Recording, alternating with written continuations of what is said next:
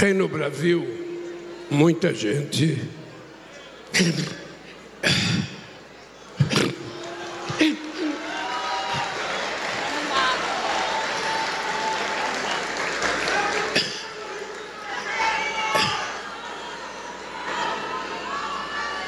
essa mulher, ela representa um pouco daquilo que passa o povo brasileiro. Esse país tinha dado um salto de qualidade. Esse país tinha se transformado no país mais alegre do mundo. Esse país tinha se transformado no país mais otimista do mundo.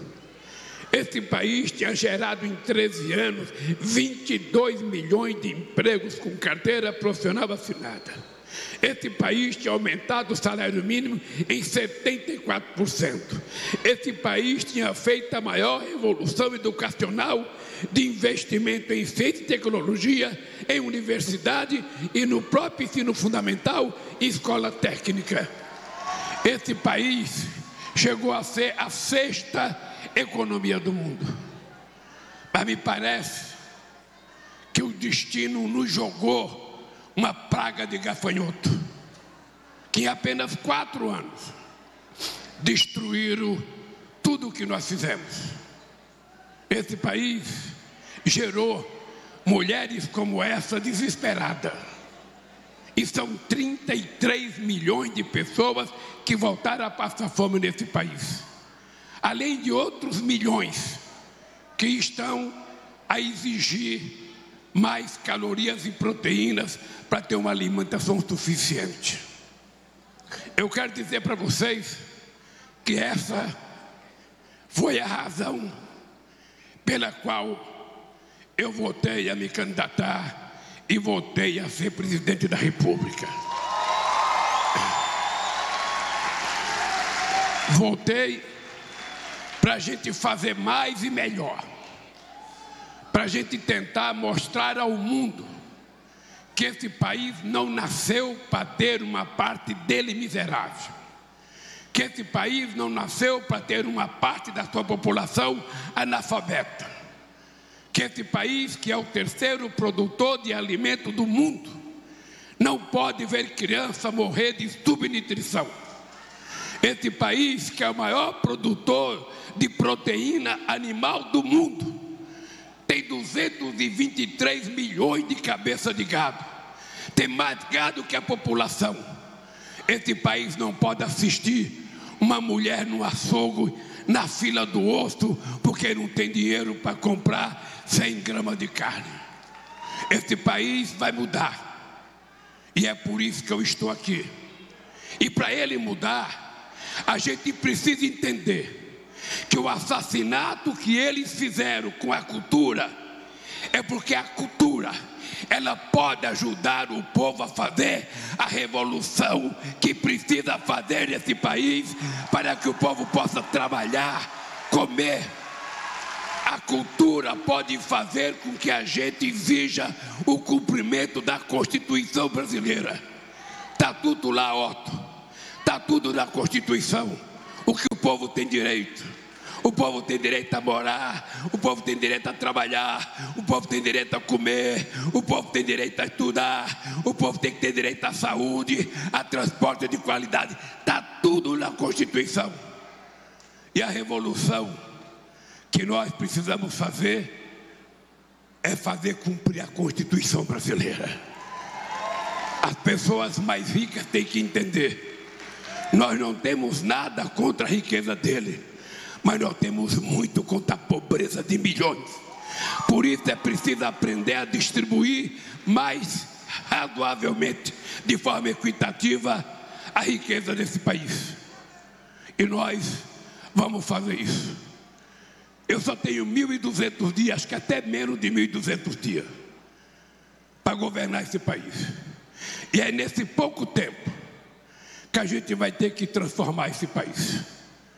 E pode ter certeza, vocês, companheiros da Bahia, que já me deram três senadores para me apoiar. que me deram Jacques Wagner como líder do governo no Senado, que me deram o Rui Costa como ministro da Casa Civil, que me deram a Margarete Menezes como ministra da Cultura e que me deram a quantidade de votos que vocês me deram. Pode ficar certo que vocês não vão reclamar do resultado das coisas que nós vamos fazer. Pode ficar certo. Eu estou falando, olhando na cara de cada um de vocês, porque nós temos que ter compromisso com o povo pobre desse país. E por isso, por isso eu estou aqui.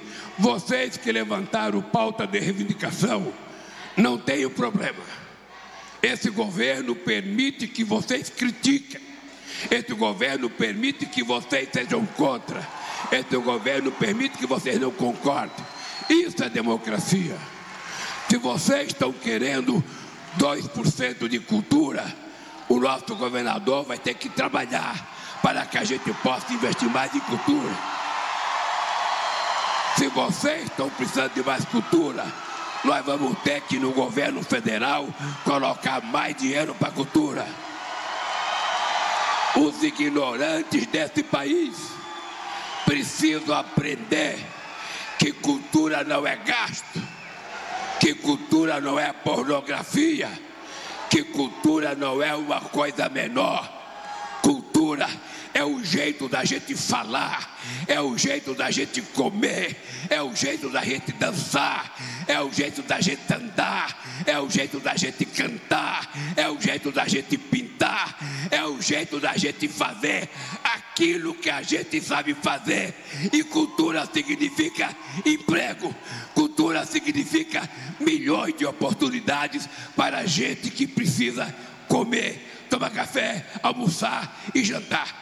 Portanto, os ignorantes, fiquem sabendo, a cultura voltou nas mãos de uma mulher negra da Bahia para fazer a revolução cultural necessária.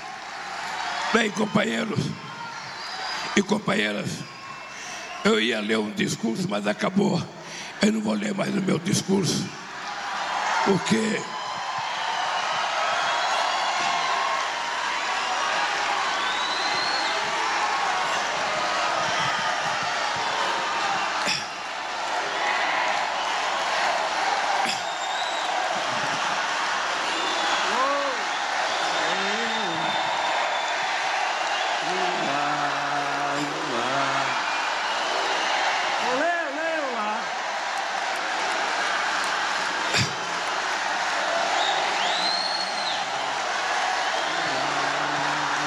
companheiros e companheira da Bahia, companheiros ministros que vieram comigo, ministras, eu tenho que fazer justiça a algumas pessoas. O companheiro Paulo Pimenta é ministro da SECOM, da Secretaria de Comunicação do Governo. Eu estava cansado de lançar programa de governo lá dentro do palácio com a mesma cara, quase que as mesmas pessoas. A gente lança um programa por semana. Eu falei, é preciso que a gente garanta ao povo que cada lançamento de um programa nosso tem que ser um evento. Tem que ser um evento. E eu quero, Paulo Pimenta, dar os parabéns, porque o primeiro teste seu foi um evento extraordinário da cultura baiana para que as pessoas possam saber o que, que a Bahia tem. O que, que a Bahia tem. A segunda coisa, eu sou honesto de agradecer aos senadores que votaram essa lei. Ao companheiro Paulo Rocha, que não é mais senador, mas que foi o autor da lei. Ao companheiro José Guimarães, que na Câmara dos Deputados foi o relator dessa lei e só a Bahia, companheiro Jerônimo, a Bahia da lei Paulo Gustavo virá para a Bahia 286 milhões de reais. Se você for esperto e for mais a Brasília e bater mais na minha porta, quem sabe possa vir um pouco mais. Quem sabe?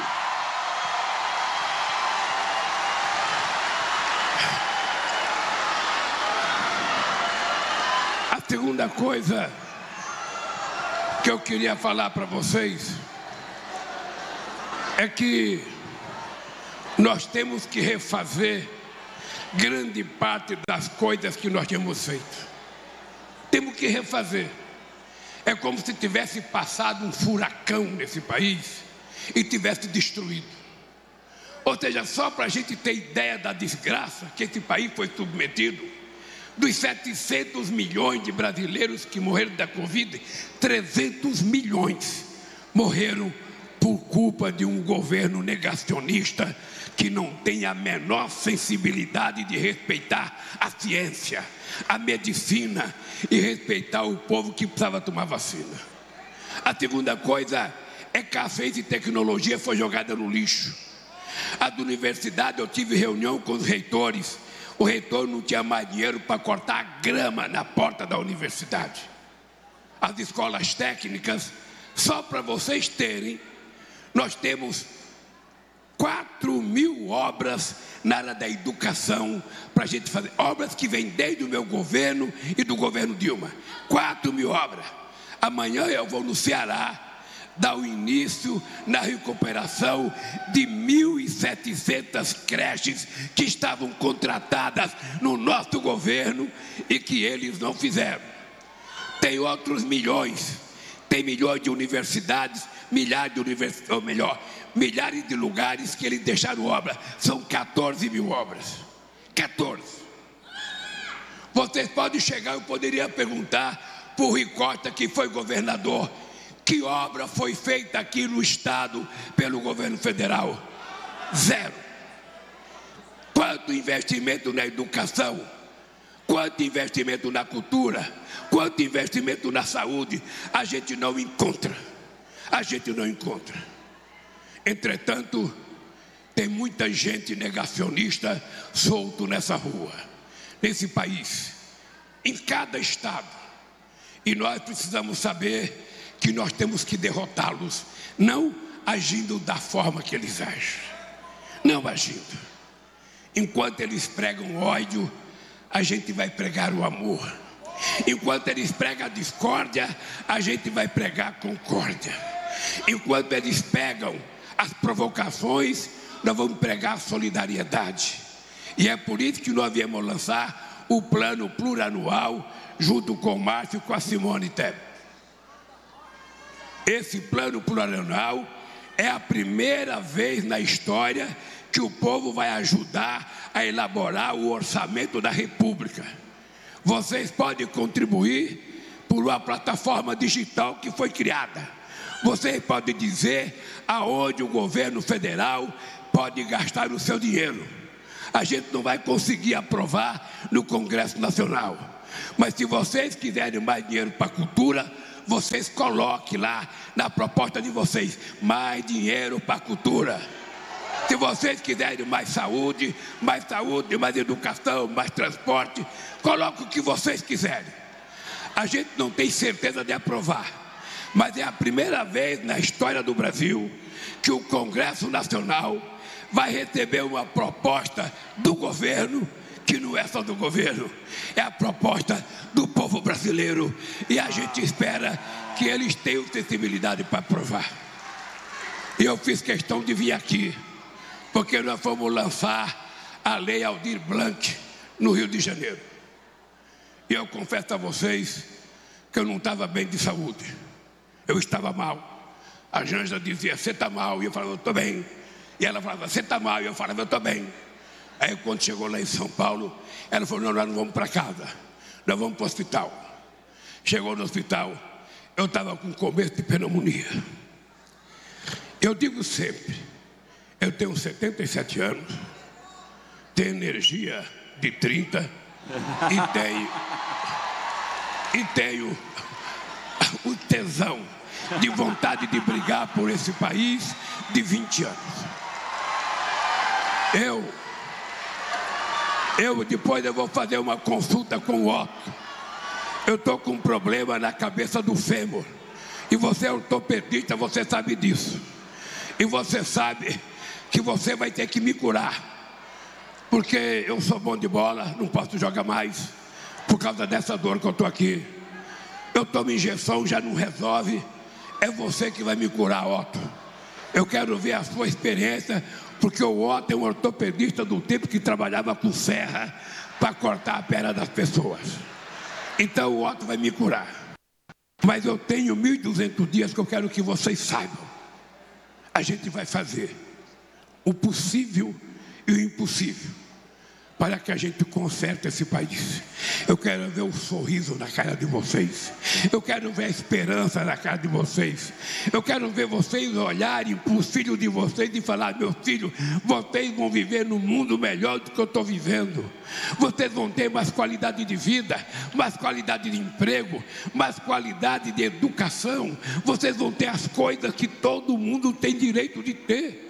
Eu estou cansado de ver 900 milhões de seres humanos todo dia vão dormir no mundo com fome, porque não tem dinheiro para comprar alimento. Enquanto isso, 10 pessoas sozinhas têm mais dinheiro que 50% da humanidade. Nós não podemos deixar isso barato. E eu estou tentando transformar uma coisa numa coisa popular, que eu quero que vocês saibam a safadeza que fizeram nesse país. Queria pedir a Margarete Menezes autorização para sair um pouco da cultura e fazer uma denúncia aqui. Uma denúncia que eu quero que vocês saibam. Tem gente que não gosta que eu faço. Ah, o Lula está radical. Não estou radical. Eu estou mais calmo do que a minha mãe estava quando me pegou no colo e viu que baianinho bonito que ela gerou. Estou calmo. Mas é o seguinte: nós entramos na justiça, aliás, por orientação do Rui Costa, entramos na justiça para poder readquirir o direito de termos importância política na administração da Eletrobras. A Eletrobras foi privatizada, mas o governo brasileiro tem 43% das ações. 43%. Sabe quanto nós representamos com 40%? Nós temos o direito de um voto, com 43%. Nós só valemos 8,75%. Ou seja, nós estamos brigando para que o governo brasileiro tenha no conselho a representação dos 43%. 43 vale 43 e não 8%. A segunda coisa importante é que na privatização foi feita uma bandidagem, que deve ser um crime de lesa pátria. Eles venderam a Eletrobras e lá no contrato está dizendo: se o governo brasileiro tentar comprar de volta a Eletrobras, a gente tem que pagar três vezes o preço que o privado ofereceu. Ou seja, se um privado ofereceu 30 bilhões, nós temos que comprar por 90. Se ele ofereceu 100 bilhões, a gente tem que comprar por 300. Ou seja, o próprio governo fez uma lei prejudicando o governo e nós vamos apurar, nós vamos abrir processo e nós vamos tentar provar a corrupção que houve neste país, para que o povo brasileiro saiba quem é que praticou corrupção nesse país. Agora mesmo acabaram de descobrir uma casa, uma casa de 8 milhões de dólares do, como é que chama ele? Do ajudante de ordem do Bolsonaro. Certamente uma casa de 8 milhões de dólares não é para o ajudante de ordem. Certamente é para o paladino da discórdia, para o paladino da ignorância, para o paladino do negacionismo. E por isso é que a gente vai consertar esse país. E eu já falei para o companheiro Jerônimo: se prepare, que nós vamos fazer essa ponte Salvador Itaparica ser construída. Se prepare, porque vai vir indústria automobilística para o lugar da Ford aqui na Bahia. E se prepare, porque vocês aqui na Bahia construíram uma geração de governantes que é exemplo para esse país. Vocês pensam que é fácil? Nenhum cientista político da Bahia acreditava que a gente tinha ganhado o Paulo Souto em 2008, 2010, quando o Wagner ganhou, no primeiro turno. Ninguém imaginava que ele fosse reeleito, ele foi. Ninguém imaginava que ele elegeu o Rui, ele elegeu. Ninguém imaginava que o Rui ia se reeleger, se reelegeu. Ninguém imaginava que o Jerônimo ia ser eleito, se reelegeu. E por isso, eu posso dizer para vocês: a boa governança da Bahia vai continuar, porque o Jerônimo tem a obrigação de trabalhar mais que o Rui, mais que o Wagner, para fazer melhor. E aquilo que ele não puder fazer, o Lulinha vem aqui para ajudar a fazer as coisas que precisam ser feitas. Gente, um beijo no coração de cada um de vocês.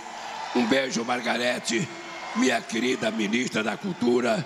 Um beijo aos deputados da Bahia, aos senadores. E amanhã de manhã estou indo para o Ceará, mas logo, logo voltarei à Bahia, porque tem que inaugurar escola de tempo integral aqui na Bahia. Um beijo, gente. Um beijo no coração de todos vocês.